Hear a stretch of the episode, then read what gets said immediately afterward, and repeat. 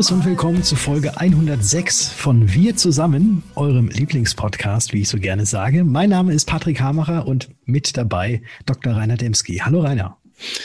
Ja, moin Patrick. Wir haben den 13. April, allerdings Dienstag und nicht Freitag. Das ist schon mal schön. Mhm. Und es ist, wie ich finde, auch ein schönes Datum, um auch mal wieder zu schauen, wer in unserer Branchen-Community so alles Geburtstag hat. Wollen wir mal nachschauen? Das können wir gerne tun. Also eine schwarze Katze ist mir heute noch nicht über den Weg gelaufen, auch wenn der 13. ist. nee, mir ist eine, eine, gestreifte braune Katze über den Weg gelaufen und zwar deswegen, weil ich eine Käsekreine gegessen habe und das wollte er eigentlich, die wollte er gerne selber haben, aber mhm. hat er nicht gekriegt. Ja, ich kann die Katze definitiv verstehen. ja. Ja, wer hat denn heute Geburtstag? Der wäre zum einen mal der liebe Kollege Klaus Möller von der Defino ähm, just an diesem 13. April. Herzlichen Glückwunsch äh, nach Heidelberg. Außerdem haben wir gefunden ein paar Kollegen, die in, den letzten Tagen Geburtstag hatten. Da ist einmal der Kevin Jürgens, er ist Maklerbetreuer beim Maxpool. Dann der Markus Tesmer, Bereichsleiter beim äh, Maklervertrieb äh, Kranken bei der Allianz. Und auch der Jan Pohl, auch ein Podcast-Kollege von uns bei der Inter. Allen Geburtstagskindern an dieser Stelle alles Liebe natürlich und selbstverständlich auch all jenen, die wir hier vielleicht noch nicht genannt haben. Und wir haben uns auch mal wieder in die bunte Welt des Jetsets versetzt und da feiern heute am 13. April auch gleich eine ganze Reihe an Berühmtheiten ihren Ehrentag, so dass wir hier auch nicht alle nennen können. Aber ein paar von ihnen wollen wir euch natürlich nicht vorenthalten. Nämlich ihren 42. Geburtstag feiert heute die niederländische Moderatorin Sylvie Mais, auch bekannt als Ex-Frau von Raphael van der Vaart.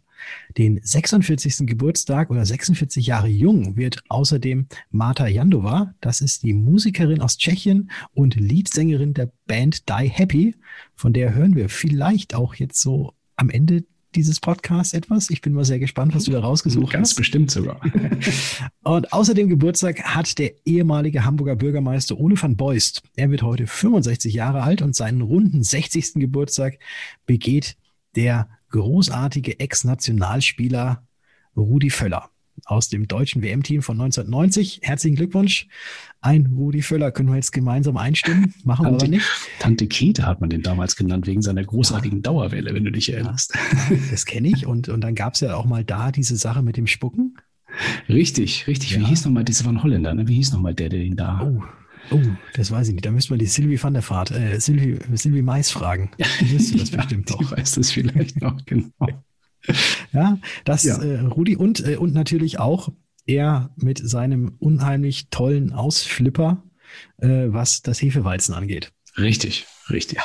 Genau. Aber wir haben noch einen letzten, den wir heute nennen möchten. Last but not least, den 70. feiert heute der amerikanische Schauspieler Ron Perlman, der unter anderem durch seine unvergessene Rolle als buckliger Mönch Salvatore in Umberto Ecos Der Name der Rose bekannt wurde. Genau. Ja, viele, viele Glückwünsche und ein weiterer Glückwunsch, nicht zum Geburtstag, aber aus anderem Grund äh, gebührt äh, einem Unternehmen aus dem schönen Düsseldorf, nämlich der Carta AG. Warum, Patrick? Ja, die Karte ist nämlich nach eigenem Bekunden der älteste Maklerverbund in Deutschland und hat gerade in den jüngsten Tagen eine spannende neue Kooperation an den Start gebracht, nämlich mit Smart InsurTech. Und was es genau damit auf sich hat, das erfahrt ihr in ein paar Ausschnitten aus einem frisch aufgezeichneten Interview mit dem Charta-Chef Dietmar Diegel und mit Bernd Jakobs aus dem Vorstand von Smart InsurTech. Interview. Ganz herzlich willkommen zu einem spontanen Kurzinterview mit dem Dietmar Diegel von der Charta. Hallo Dietmar. Hallo Rainer. Und mit dem Bernd Jakobs aus dem Vorstand von der Smart Insurtech. Hallo. Ja, hallo. Guten Morgen. Ähm, ja, es gibt was Neues zu vermelden. Eine neue Kooperation ist ja auch schon ein bisschen durch die Fachpresse gegangen in den letzten Tagen und Wochen zwischen der Charta und Smart Insurtech. Dietmar, was hat es damit auf sich? Ja, wir sind als Kater ähm, ja durchaus äh, dafür bekannt, dass wir in der Vergangenheit recht viel selber gemacht haben. Unter anderem habe ich auch, als ich hier ankam, ein Maklerverwaltungsprogramm übernommen. Mhm. Ähm, wir sind aber relativ schnell zu der Überzeugung gekommen, wenn wir unserem Verbund, den Maklern unseres Verbundes wirklich zukunftsfähig etwas bieten wollen, dann müssen wir in Zukunft kooperieren, gerade mhm. in dem Bereich des Maklerverwaltungsprogramms und ich denke, die meisten Makler werden mir zustimmen, wenn man sagt, es geht ja weit mehr, um weit mehr als nur ein Verwaltungsprogramm, sondern es geht ja letztendlich um die äh, komplette Organisation der Prozesse intern. Und mhm. von daher waren wir äh, im Gespräch mit äh, einigen Partnern, die uns geeignet erschienen und sind dann sehr schnell auch mit Smart Insurtech ins Gespräch gekommen, ähm, weil wir gesehen haben, dass dort etwas schon da ist, was äh, durchaus sehr schlagkräftig ist, aber was noch für mich wichtiger ist, ähm, wo eine klare Ambition besteht, sich auch in Zukunft weiterzuentwickeln und diese Prozessidee hin zu einer Plattformidee zu entwickeln. Äh, mhm. Und das ist etwas, wovon ich überzeugt bin, ähm, dass es in Zukunft eine große Rolle spielen wird und wo ich einfach unseren Verbund auch äh, frühzeitig so aufstellen wollte, dass wir da starke Partner an unserer Seite haben. Mhm. Plattformidee ist auch das Richtige. Das heißt also im Endeffekt ist, ist, die Plattform heißt ja Smart Insure, wenn ich jetzt richtig ja. gelesen habe. Genau. Ist diese Plattform im Endeffekt so ein All-in-One Cloud-Paket für den Makler, um sämtliche möglichen Geschäftsprozesse in seinem Maklerunternehmen abzubilden. Kann, kann man das so zusammenfassen? Ungefähr. Das hätte ich nicht besser sagen können. Super. Sehr gut, genau. ähm, genau. Ich hatte ähm, Herr Jakobs im Vorfeld auch gelesen in, in, in, der, in der Berichterstattung zu dieser Partnerschaft, aber auch zur generellen Konzeption der Plattform, dass die Datenhoheit trotzdem beim Makler bleibt. Ähm, wie machen Sie das? Ja, also grundsätzlich, also Datenhoheit ist immer die Frage, was man darunter versteht, technisch mhm. oder, oder fachlich. Also die Daten, mhm. die Bestände, die gehören äh, sowieso dem Makler. Also wir sind reiner Technologieanbieter. Wir sind, ich sage mal ganz bewusst, wir sind kein Pool, wir sind kein Verbund, wir sind nur Technikanbieter. Mhm. Und äh, natürlich ähm, äh, gibt der Makler äh, seine Daten, seine Bestandsdaten, ich sage mal so, in unsere Systeme ein. Aber mhm. es sind seine Daten, sie gehören ihm. Und ähm, äh, wenn der Makler irgendwann sagt, jetzt ob, ob es ein Kata-Makler ist oder ein anderer, wenn er irgendwann sagt, er möchte aus irgendwelchen Gründen nicht mehr mit uns zusammenarbeiten, dann äh, werden wir ihm auch gerne sein Datenpaket quasi überreichen, damit er das mit einem anderen System äh, quasi weiterverarbeiten kann. Also das das ist das, äh, äh, was wir damit ausdrücken wollen. Also ich mag so, solche 100% Abhängigkeitsmodelle persönlich auch nicht. Also so eine gewisse Super. Freiheit ist schon wichtig. Bei uns ist letztens mal für einen Tag im, im äh, Office äh, Microsoft Office ausgefallen. Da konnte man mal sehen, was Abhängigkeit bedeutet. Also äh, das, das war nicht lustig und von daher sollte man das Ganze äh, sehr äh, ja, bodenständig behandeln. Also ich will von meiner Seite aus äh, an der Stelle auch nochmal betonen, wir haben, äh, das ist, das weiß der Bernd Jakobs äh, auch, unser Ziel ist es ja als unabhängiger Verbund. Wir suchen uns die besten Player aus unserer Sicht am Markt aus. Ich habe in der Zeit, die ich jetzt mit Maklern zusammenarbeite, noch nie jemanden getroffen, der gesagt hat, auch heute wechsle ich mal mein Maklerverwaltungsprogramm. Nee. Sondern das äh, sind ja Sachen, das ist für uns eine strategische Komponente. Wir möchten denen, die sagen, wir haben durchaus die Leute, die bei, bei uns in dem alten äh, noch ihre Kunden verwalten. Denen müssen wir sehr schlagkräftige Alternativen bilden, bieten. Aber ich möchte natürlich auch Angebote schaffen für Partner, die neu zur Charta dazu stoßen. Mhm. Vielleicht auch für solche Partner, die sich noch im Aufbau befinden. Ähm, und da haben wir sowohl von der technischen Seite als auch von der, von der ähm, kaufmännischen Seite her, glaube ich, ein Angebot miteinander gebaut, ähm, was sich wirklich sehen kann. Wir haben eine Technik, die ist per Plug and Play verfügbar. Das vollständige Interview gibt es ebenfalls auch noch zu hören hier auf dkm365.de. Geht einfach mal da auf die Webseite und dann wird es euch direkt ins Auge springen, glaube ich. Und jetzt machen wir einfach mal weiter mit der nächsten Rubrik. Hot or not? Die Buffin will in circa einem Jahr einen eigenen Online-Vergleich für Girokonten an den Start bringen. In diesem Vergleichsportal, das wird also ein Online-Service werden sollen, ähm, alle Angebote von Banken in Deutschland transparent und neutral verglichen werden, wie man der Fachpresse aktuell entnehmen kann. Grund für diese Entwicklung ist, dass die bisherigen Vergleichsportale, die so online am Start waren, immer nur so einen gewissen Teil des Angebots am Markt dargestellt haben. Das haben auch Verbraucherschützer häufiger mal kritisiert. Ein entsprechendes Angebot von Check24 war deswegen auch vor kurzem eingestellt worden. Ja, und damit erreichen die Handlungsfelder der Buffin schon, wie ich finde, eine neue Qualität, indem man sich nämlich ganz direkt an den Verbraucher richtet. Oder anders gesagt, der Staat übernimmt hier auch schon mal die Rolle eines Marktvergleichers und nimmt direkten Einfluss auf Angebot und Nachfrage. Kann man sich die Frage stellen, wann das so auch in anderen Sparten und Bereichen so, so losgehen könnte? Was ist unsere Meinung dazu, Patrick? Der Staat als, als direkter Vergleicher, hot or not? Ich würde eher sagen not. Not. Das ist jetzt dann eher äh, Veri BaFin oder BaFin24.de. Also BaFin24, sehr gut, genau. Da gucken wir mal, wie das Ganze dann heißen wird. Aber ich glaube, die BaFin hat eigentlich eine andere Aufgabe, als dass sie online irgendwelche Vergleiche zur Verfügung stellt. Weil wo wird das denn hingehen und auch was wird und wie wird das Ganze denn verglichen? Ja, das ja. ist ja auch, auch so eine Sache. Und ja, ich, ich glaube nicht, dass sich unbedingt ähm, eine Behörde in diesen Markt da so reinsetzen sollte und sagt dann, ja, wir haben einen Vergleich.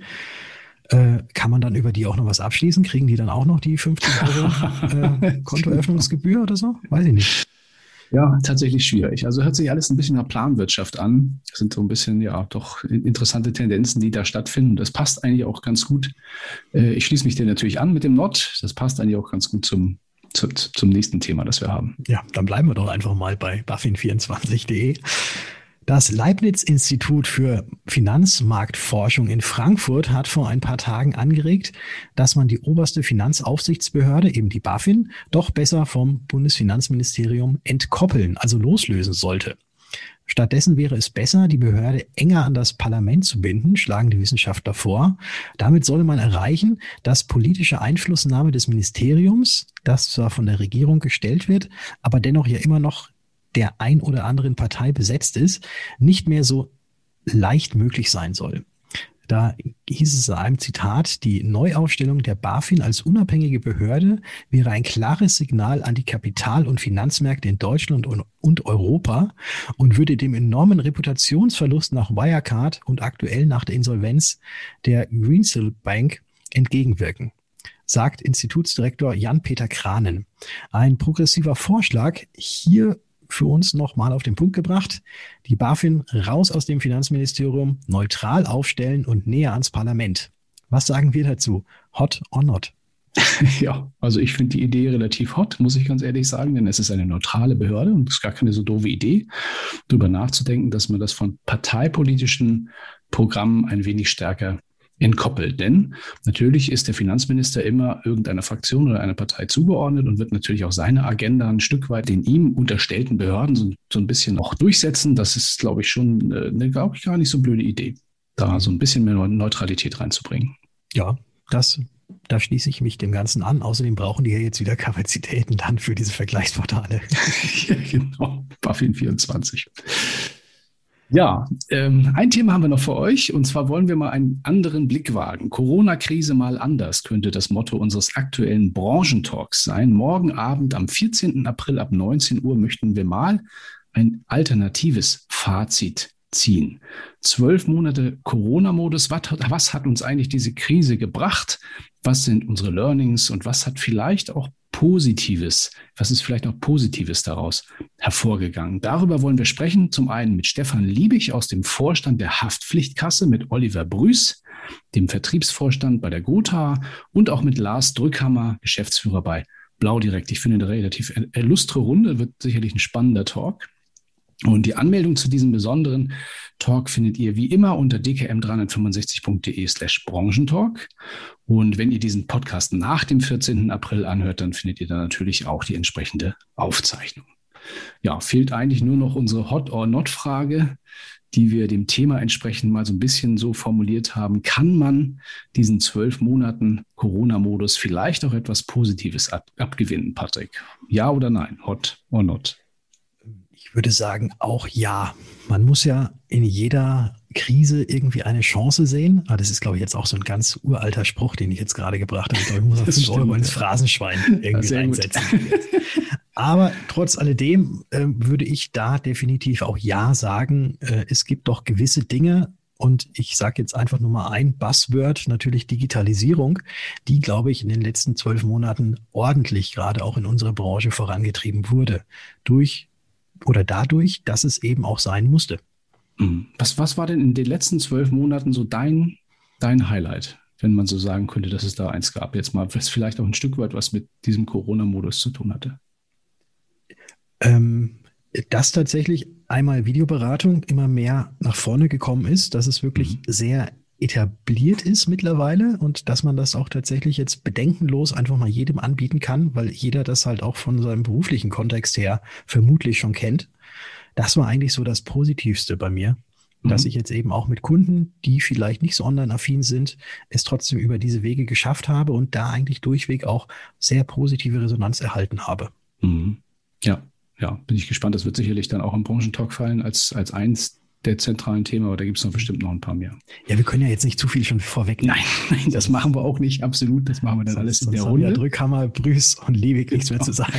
genau, aber positiv denken, das wollten wir ein Stück weit, Stück weit damit rüberbringen. Kann man ja. auch mal machen. Genau, weil das ist nämlich auch eine Eigenschaft, die wir von unserer Kollegin in der nächsten Rubrik definitiv attestieren können.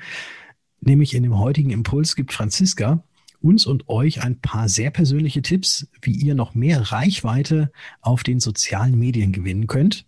Und da sage ich jetzt mal Mats ab.